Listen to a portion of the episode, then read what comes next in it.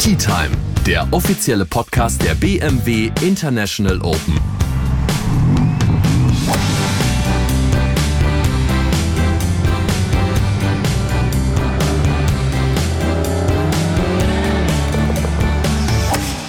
Und wir sitzen wieder in unserem Podcast-Zelt, das jeden Abend ab 18 Uhr nur von uns, glaube ich zumindest, ähm, benutzt wird. Weil Ich glaube, es wurde ja auch für uns aufgebaut. Die anderen dürfen mal zwischendurch rein und eine Pressekonferenz durchführen. Okay, aber wir sind ab 18 Uhr hier geladen. Obwohl ein großes Schild draußen dran steht, Players Only, besetzen wir dieses Zelt jeden Abend und haben hier Ruhe. Hey, wir sind aber Players, weil wir bestücken ja auch die Players Playlist. Also, Ah, okay, stimmt. Von daher gesehen, man kann sich's immer richtig reden. Das lerne ich von Florian Fritsch. Herzlich willkommen. Es ist Samstag. Das heißt, wir stehen vor dem großen Finale. So langsam wird's richtig spannend. So langsam kann man schon mal so ein bisschen eine Vermutung aufstellen, wer da morgen die Hände an der 18 in die Höhe recken wird und den großen Pokal überreicht bekommt. Bevor wir aber über das aktuelle Tourgeschehen, über das aktuelle Turniergeschehen sprechen, sprechen wir über gestern Abend, Herr Fritsch. ui, was ist denn da passiert? Ja, hast es wahrscheinlich vergessen, ne? Ja. Ich hab's verdrängt. Habe ich mir gestern Abend schon gedacht, dass du da heute nicht mehr so viel von weißt. Aber gut, wir waren im P1, die Players Richtig, Party. ja. Und äh, alle, wie wir das gestern in der Folge schon besprochen haben, schön in Lederhosen. Und zwar wirklich alle. Also Ja. Billy Horschel, Sergio Garcia, Rafael Cabrera Beo. ja, mit dem wir auch ein Foto gemacht haben. Ähm, Max Kiefer, Nikolai von Dellingshausen, alles, genau. was man so gesehen hat. Äh, es war eine coole Party gestern Abend, muss man Es schon war, sagen. es war echt cool, es war saustark. Also ich selber hatte ja eine saugute Zeit. Es war für mich so ein bisschen Family Reunion mit den ganzen anderen Spielern in einer sehr, sage ich mal, lockeren Atmosphäre. Das hat echt Spaß gemacht, toll organisiert von BMW und Marco Kausler. Das haben sie echt gut gemacht. Und das hat auch Mike Lorenzo Vera dann gesagt. Er so, ja, diese Party ist so deutsch, selbst das Saufen ist durchorganisiert. Der war aber auch lange da, wenn ich das kurz nochmal. Also einen anderen äh, in diesem Podcast gerade sprechenden Herren habe ich etwas frühzeitiger nach Hause geschickt. Das, äh, da musste ich meiner Erziehungspflicht, meiner Aufsichtspflicht nachkommen. Ja, das hast du auch gut gemacht. Vielen Dank dafür. Aber dein Kollege äh, Mike Lorenzo Vera, der war noch da, als ich gegangen bin. Ja, der hatte ja auch ein bisschen Zeit. Der hat heute erst um 12 Uhr gespielt. Und ist momentan geteilter 14. Also eigentlich nicht Hat so eigentlich alles gelaufen. richtig gemacht, genau. Ja. Ne? Also ich, kann, ich, ich weiß, ja, früher war ich dann auch irgendwie so, wo ich mir gedacht habe, hey, du kannst dir das überhaupt nicht leisten. Auf jeden Fall immer um 19.30 Uhr ins Bett, schön ausschlafen, alles professionell machen. Aber ganz ehrlich, am Ende muss ja auch die Seele happy sein und dann muss man es ja auch mal ein bisschen mal laufen lassen. Auch natürlich alles in Grenzen. Ja, also Ja. jetzt nicht irgendwie bis 5 Uhr morgens durchmachen und keine Ahnung, wo man aufwacht und keine Ahnung, wie viel Alkohol. Aber ein, zwei Bierchen am Abend können einen jetzt echt nicht umhauen und eine gute sportliche Leistung verhindern. Bilder von gestern Abend findet ihr auf unserem Instagram-Kanal. Es war wirklich ein tolles Fest und wir freuen uns schon aufs nächste Jahr. Jetzt kommen wir aber zum heutigen Tag. Wir haben ein Geburtstagskind, wie fast jedes Jahr hier bei dem BMW International Open, Max Kiefer. Und meine Frau. Und deine Frau. Wollen Genau. wir nicht vergessen, aber die hat heute leider hier sportlich gesehen, äh, ist so jetzt nicht so auf dem mit- Leaderboard aufgefallen. aber ähm, Max feiert hier des Öfteren seinen Geburtstag, aber Das Ganze 32 Jahre alt geworden heute, ne? Wahnsinn. Ja, aber er kommt halt auch nicht drum rum. Ich hatte schon oft hier Geburtstag bei dem Turnier. Jetzt, äh, ja, ist jetzt nicht der, der Hauptfokus drauf in der Woche ne, bei mir. Also ich konzentriere mich eher darauf, gut zu spielen und das ist dann so ein bisschen so, schon so ein bisschen nebenbei. Aber ähm, ist natürlich schön. Ähm, Freue mich natürlich dann sehr über die Glückwünsche auch. Aber ähm, ja, golferisch hätte es auf jeden Fall ein bisschen besser laufen können heute. Lenkt so ein Geburtstag dann doch vielleicht ein bisschen ab? Nee. Nee, eigentlich nicht. Ich meine, hat er ja schon gesagt, er hat es ein paar Mal gehabt. Ich denke mal am Anfang vielleicht schon ein bisschen, Ja. wenn dann auch die Leute, die das natürlich mitkriegen, wenn er dann an den Freiwilligen vorbeiläuft, die dann immer wieder sagen, ach Max, übrigens, alles Gute zum Geburtstag. An der 18 gab es sogar eine Torte für ihn. Und ein kleines Ständchen habe ich Ja. mitbekommen. Ne? Oder sogar gesungen. Gucken wir aber nochmal kurz auf die sportliche Runde von Max. Ja, es war auf jeden Fall ein Auf und Ab.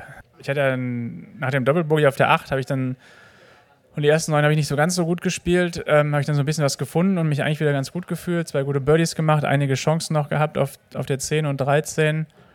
Ja, und dann habe ich so ein bisschen dämliche Bogies gemacht, 14, 15. Ähm, und gerade das Bogey auf der 14 hat dann irgendwie so ein bisschen das, das positive Momentum, was ich dann wieder hatte, hat das dann so ein bisschen gekillt. Aber gut, ich habe dann trotzdem noch zwei Birdies gemacht. Also so schon war es dann wahrscheinlich auch nicht.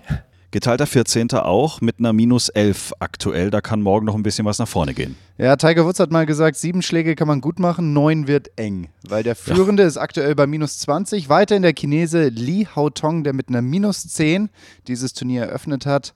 Dann eine minus 5 nachgeschoben hat und heute auch nochmal minus 5. Ich glaube, minus 30, wie ich gesagt habe, was es werden könnte diese Woche, Es wird, eng. Es wird eng. Ja, es wird, aber, es ich ist sag mal möglich. so, es ist möglich. Genau, wir hatten jetzt minus 10, minus 5, minus 5. Also, wenn man das jetzt so ein bisschen logisch zu Ende Ach, führt, kommt dann automatisch könnte, jetzt die genau, dann 10 kommt jetzt die minus 10 morgen. Verstehe.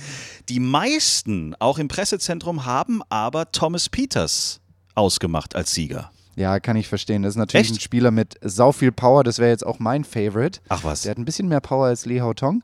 Ja, der Platz, der ist ja weiterhin weich. Ich brauche also einen Ball, der sehr weit fliegt und das kann Thomas auf jeden Fall leisten, eher als Lee Hao Tong, auch wenn der gerne ein bisschen draufrott. Wer heute zugeschaut hat, hat gesehen, er hält auch nicht zurück. Aber ganz ehrlich, wenn ich 20, 30 Meter Vorteil habe vom Tee, dann wird sich das über 72 Loch irgendwann mal bezahlt machen.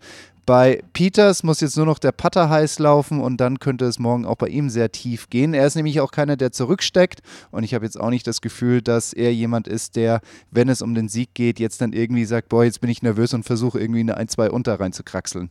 Thomas Peters geht mit drei Schlägen Rückstand dann morgen in die Finalrunde und mit minus 16 auf dem momentan dritten Platz ist Jordan Smith. Der kann auch noch ein Wörtchen mitreden, oder? Ja, der hat schon mal gewonnen. Ja. Ja, und das ist also einer, dem Siegen, sage ich mal, nicht so fremd ist. Hat heute eine blitzsaubere 66 gespielt, hat sich in Position gebracht und hat natürlich alle Chancen hier morgen, um den Sieg mitzuspielen. Wir sind sehr gespannt. Ich war heute auf der Driving Range, habe nicht gespielt, keine Panik, ich habe nichts kaputt gemacht, aber ich habe Uli getroffen. Uli, sehr gut. Was Uli. hat er dir denn so erzählt, der Uli? Uli hat mir alles erzählt. Ich kümmere mich um die Driving Range, ich kümmere mich um die Caddies. Das war's eigentlich. Genug zu tun für eineinhalb Wochen. Was ist komplizierter, sich um die Driving Range zu kümmern oder um die Caddies? Um die Caddies zu kümmern ist komplizierter. Viel telefonieren, Kontakte pflegen. Driving Range ist wetterabhängig. Das kann mal gut gehen, das kann schlecht gehen. Es kann dir ein Ballsammler verrecken, kaputt gehen, auf Neudeutsch. Ähm, ja, man weiß nie, was in der Schachtel drin ist. Aber was heißt das denn, wenn du sagst, du musst dich um die Caddies kümmern? Das heißt, äh, kümmern heißt nicht nur einfach, dass die hier ihre Bälle haben für ihre Spieler, sondern auch drumherum alles, oder? Ich kümmere mich für Local Caddies, also für Caddies, die wir hier in Eichenried vor Ort haben, kümmere ich mich darum, für die den passenden Spieler zu finden. Die Spieler kommen teilweise über E-Mail, teilweise über Mund-zu-Mund-Propaganda, kommen die Managements von diesen Spielern auf mich zu und wollen dann, haben eben Anfragen, ob das klappen würde mit einem Caddy und dann kann ich das entweder bejahen oder verneinen. Und dann muss das der Spieler mit seinem Caddy, den ich ihm vorschlage, dann mehr oder weniger selber ausmachen, wie sie verfahren wollen. Schicken die dann so eine Art Profil oder sagen die, ich brauche so und so ein Caddy oder ist es eigentlich wurscht? Ähm, es gibt zum Beispiel Spieler, die sagen, sie hätten gerne einen Caddy, der zum Beispiel Schwedisch kann. Ah ja. Oder sie sagen, sie wollen einen, einen jungen Caddy haben, sie wollen einen älteren, erfahrenen Caddy haben. Ähm, einen, der vielleicht aus dem Platz ist, ein gutes Handicap hat, aus irgendeiner Jugendmannschaft, kann auch passieren, dass man einen jungen Caddy haben will. Aber meistens geht es um erfahrene Caddies. Musst du dann auch mit denen so die, die, die Löhne verhandeln? Bist ja quasi so der Manager der Caddies dann. Naja, die, die kriegen von mir eine Richtlinie, was sie ungefähr verlangen können. Aber es soll jeder Caddy soll das mit seinem Spieler selber ausmachen, weil ich mische mich da nicht ein. Jetzt wissen ja die meisten Amateure nicht, dass für so ein Turnier der Profis nicht die normalen Range-Bälle jetzt hier in Eichenried benutzt werden. Ihr fahrt hier alles auf, was der Profi braucht, gell? Richtig. Die Bälle, die wir haben, sind richtige, originale ähm, Bälle, die handelsüblichen Bälle. Es sind keine irgendwie zweite Wahlgolfbälle. Und die kriegen Sie in rauen Mengen. Kriegen Sie, wir haben praktisch zwei Marken. Wir haben einmal Kellerware und einmal Titleist. Bei Titleist gibt es schwarze und, äh, schwarze und rote Bälle, die unterschiedliche Flugeigenschaften haben. Und genauso ist es bei Kellerware. Da haben wir schwarze und blaue Logos. Heißt aber auch, wenn ihr das mit der Maschine dann wieder einsammelt, dass ihr danach wieder schön sortieren müsst, gell? Genau, da ist dann die Manpower gefragt und deswegen habe ich das immer in einem Team. Und das Team steht schon seit etlichen Jahren. Es kommen immer wieder neue dazu, man hat eine gewisse Fluktuation.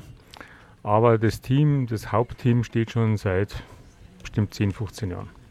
Wenn du das jetzt schon so lange machst, was fällt dir denn am meisten auf so an den Spielern oder an den Caddies? Waren die früher anders? War da ein bisschen mehr Rock'n'Roll irgendwie oder sind die heute noch verrückter oder du kannst es ja wahrscheinlich am besten einschätzen. Es ist jetzt ruhiger.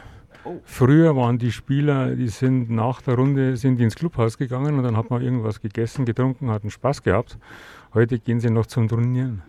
Sie trinken auch vielleicht nicht mehr so viel Rotwein oder rauchen irgendwelche schweren Zigarren. Sie leben bewusster. Es ist alles irgendwie professioneller geworden. Und findest du, das ist persönlich besser, wie es heute ist? Wenn ich Geld damit verdiene, muss ich professionell sein. Wenn ich Spaß haben will und kein Geld verdienen, dann kann ich das anders machen. Gebe ich dir absolut recht. Vielen Dank für deine Einblicke hinter die Kulissen hier und weiterhin viel Spaß. Vielen Dank dir und wir sehen uns vielleicht bald in Wittelsbach.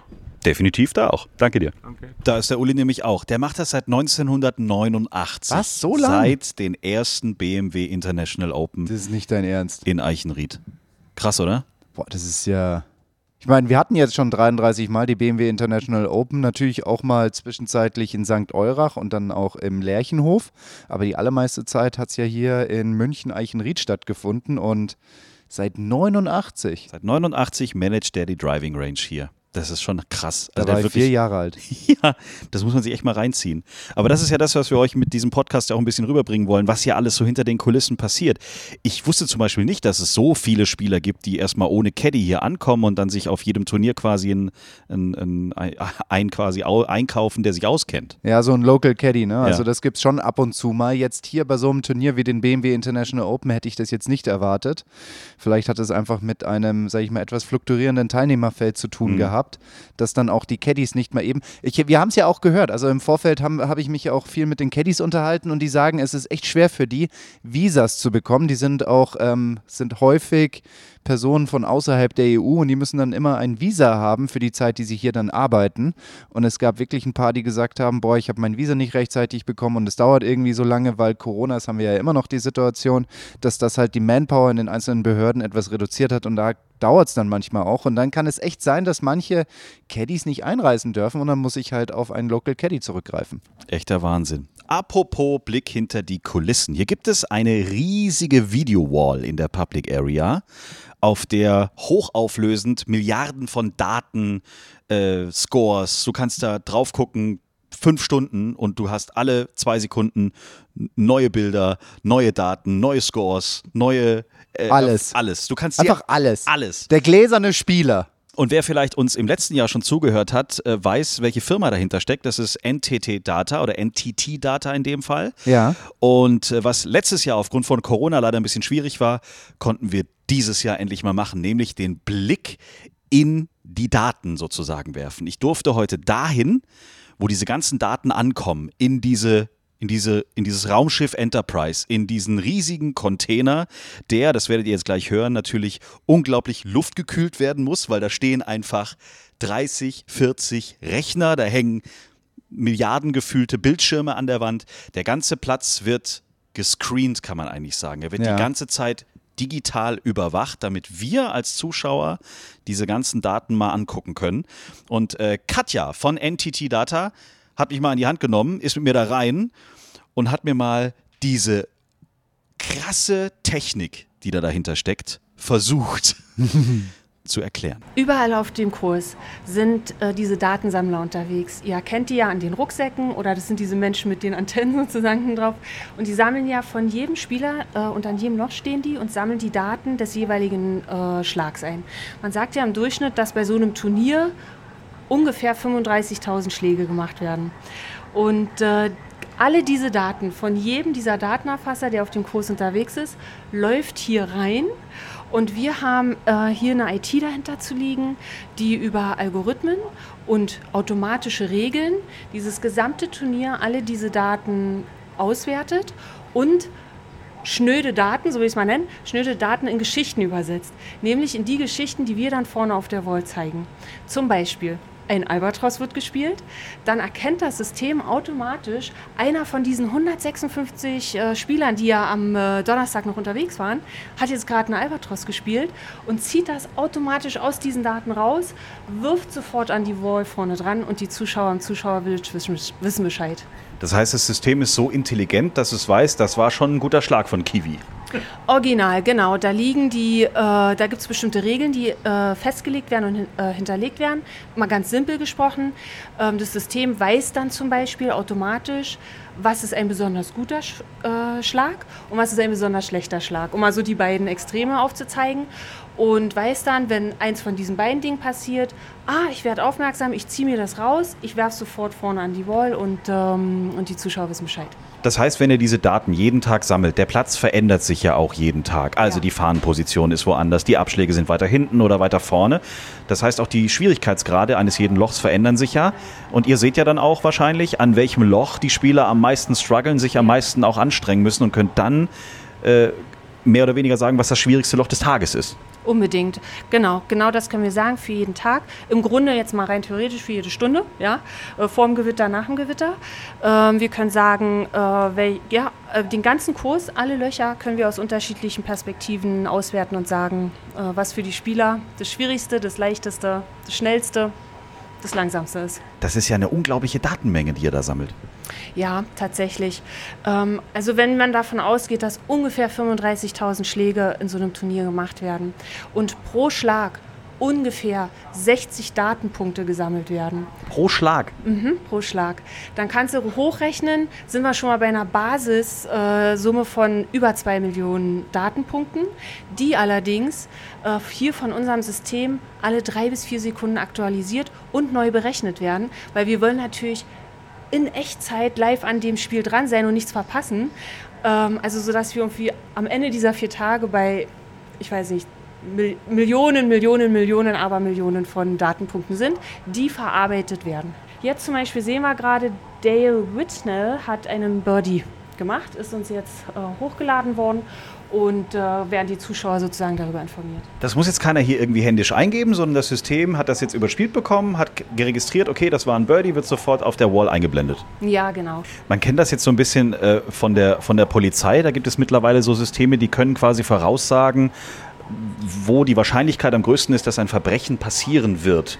Könnt ihr irgendwann in ein, zwei Jahren sagen, wo der Ball hinfliegen wird, ohne dass der Spieler überhaupt schon mal den Ball geschlagen hat? ja. Wahrscheinlich, ja. Ich glaube, an der Technologie mangelt es nicht. Ähm, Also ich glaube, technologisch haben wir derartige Quantensprünge im Moment, dass es sicherlich äh, auch kommen wird. Jetzt habt ihr diese Spotter draußen, ne? Kann es doch irgendwann mal sein, dass ihr die Spieler direkt irgendwie mit einem Chip im Schuh, einem Chip im Schläger, einem Chip im Ball, ich weiß ja nicht, wo die Reise noch hingeht, kann sowas auch irgendwann mal in der Zukunft passieren? Ja, das gibt schon. Ähm, wir haben zum Beispiel eine Technologie, wir sind ja ein japanisches Unternehmen und wir haben eine Technologie bei uns in unseren Forschungslaboren in Japan, wo die Golfschwünge gemessen werden können und so weiter. Also das, das gibt's. Und es gibt auch das Thema intelligentes T-Shirt. Also Intelligentes T-Shirt. Oh, wow. Also eine, eine Faser, in die Technologiesensoren eingewebt werden und die damit dem äh, Spieler ermöglichen, auch seine Konstitution sozusagen, seine Fitness, seinen Zustand sozusagen während des äh, Spiels äh, zu monitoren, zu messen. Äh, wir setzen es zum Beispiel ein in der IndyCar.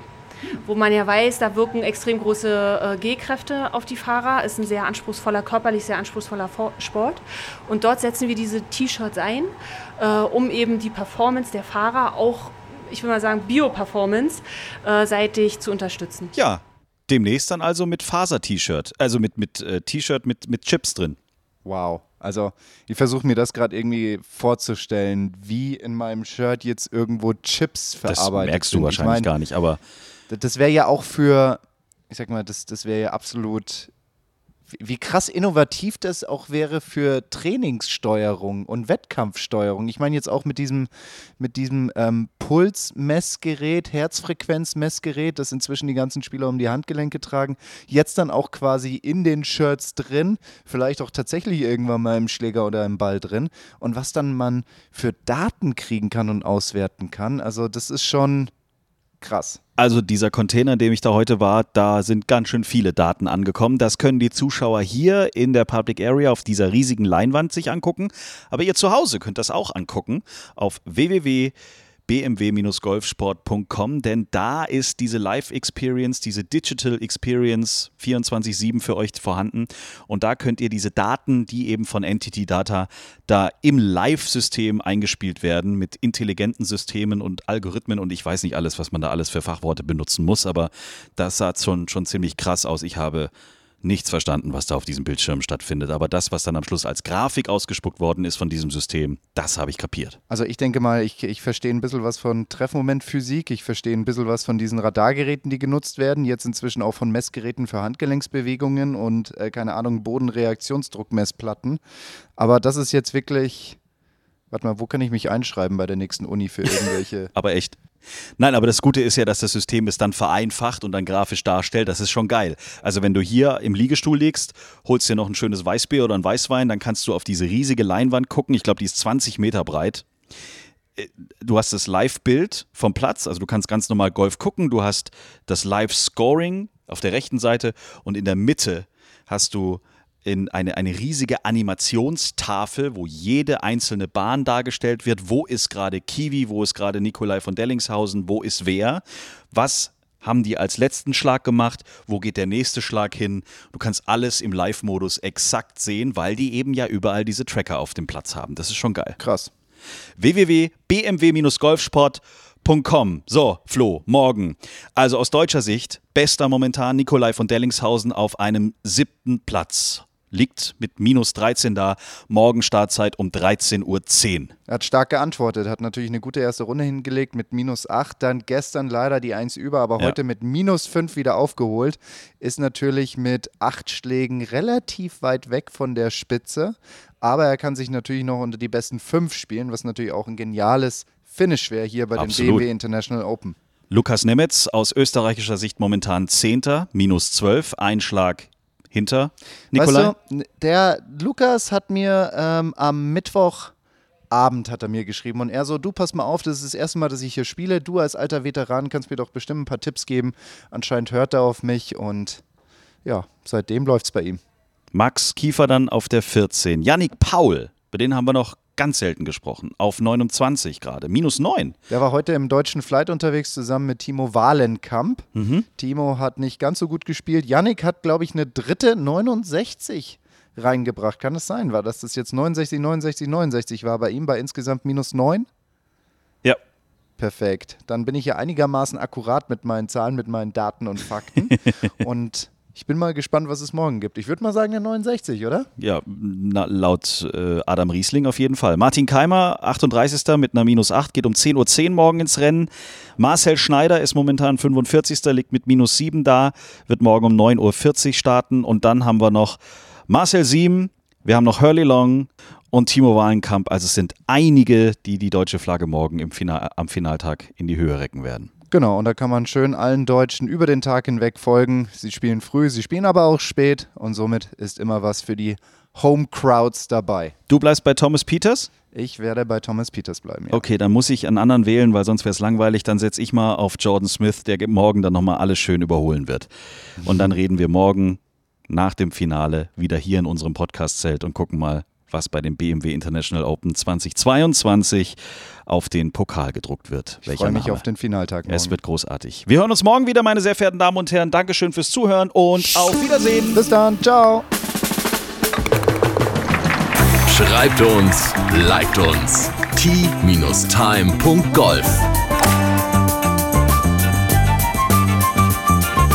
Tea Time, der Golf-Podcast. Auch auf Facebook und Instagram. Tea Time. Tea Time ist eine Produktion von Pot Ever. Infos und noch mehr spannende Podcasts gibt's auf potever.de.